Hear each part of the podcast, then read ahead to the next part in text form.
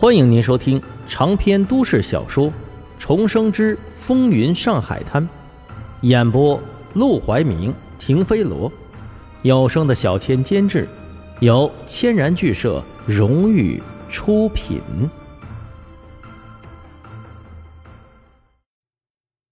第五十四章：心虚的噩梦。沈梦生无奈道：“我不是帮你，我只是……”不想随便滥杀无辜，你到底走不走？再不走，可真就来不及了。啊！就在男人犹豫要不要带老婆孩子一起走的时候，附近的巷子里忽然传来一声凌厉的惨叫。男人顿时吓得魂飞魄散，什么都顾不上，转身就跑，却没想到他刚刚转过身，一把刀就深深的刺进了他的小腹。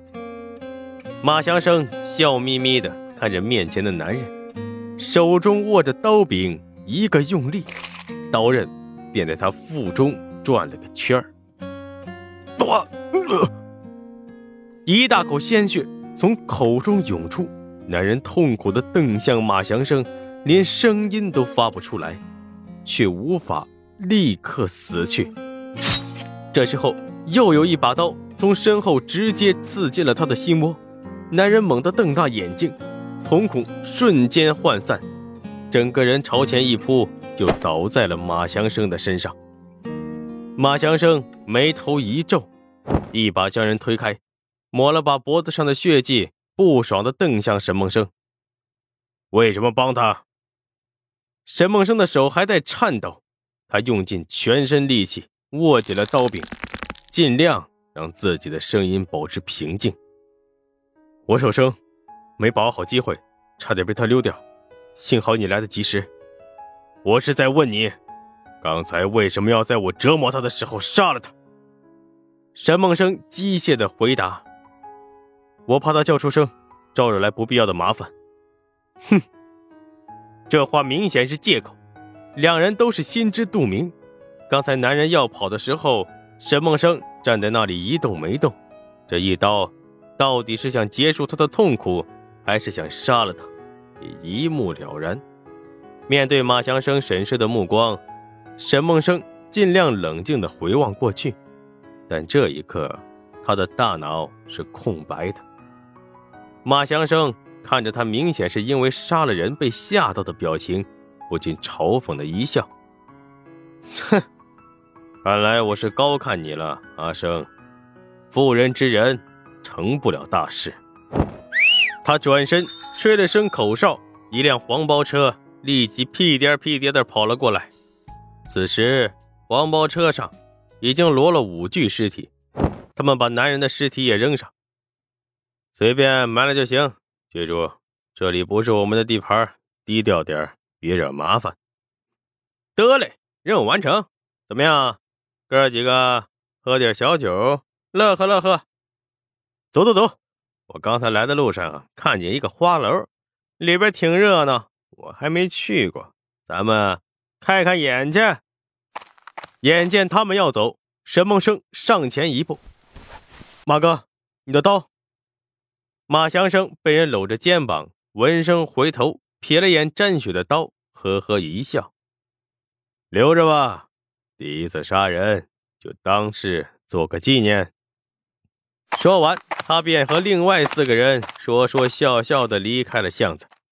沈梦生看了眼刀上的血，猛地把刀扔了，仿佛杀人的是这把刀，而不是他。诚如马祥生所说，今晚是他第一次杀人。可是这样的夜晚值得纪念吗？他只想立即打包尘封在记忆深处，一辈子都不再想起。他缓缓地走到男人的家门口，透过窗户看了进去。屋子里头，一个妇人正坐在桌前哄着怀里的小婴儿，不时抬头嗔怪地瞪向女儿：“别跑了，当心把你弟弟吵醒了。”爸爸怎么还不回来？谁知道，待会儿就回来了。回来咱们就睡觉。沈梦生不自觉地握紧了拳头。转过身，默默的离开。晚上他做了个噩梦，在他把刀刺向那男人后心的时候，男人身子没动，脑袋却咔嚓一声，自己把自己的脖子拧断，僵硬的转过头，一张嘴，瞬间七窍流血。啊！他惨叫一声，猛地睁开了双眼。天还没亮，房间里漆黑一片。沈梦生摸了摸自己的额头，湿漉漉的，不知道是喜还是汗。不做亏心事，不怕鬼敲门。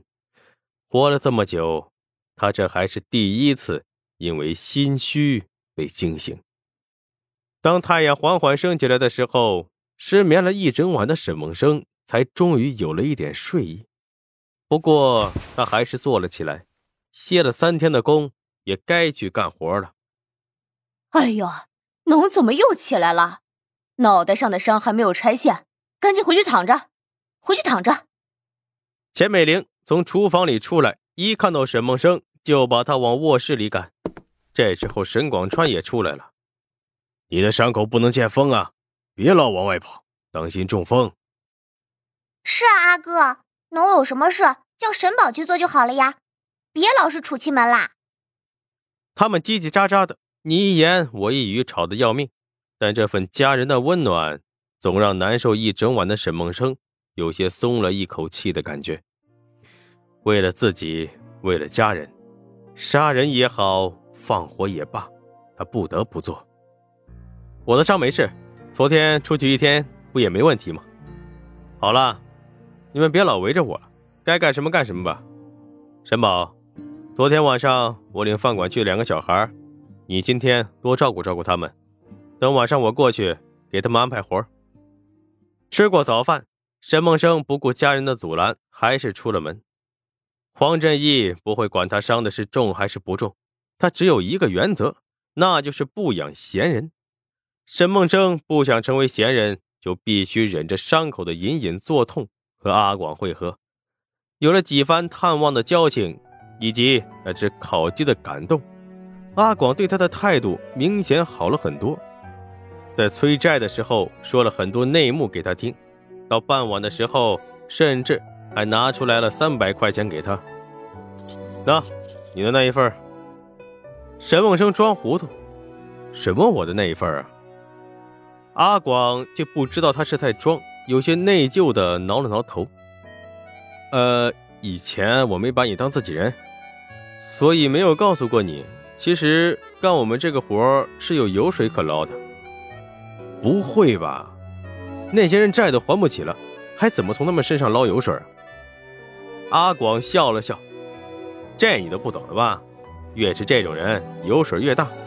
我举个例子，就咱们俩今天催的这一单，那老板欠了三万块，咱们催出来一万，对不对？”沈梦生装懂不懂的点了点头。这一万拿到手之后，我们可以跟老板商量，只给上面交九千，剩下一千四六分账，懂了吧？沈梦生继续装傻。可是这样一来，他岂不是要多还一千？你脑子怎么不带转的？咱们为什么过来？因为他不还钱呀。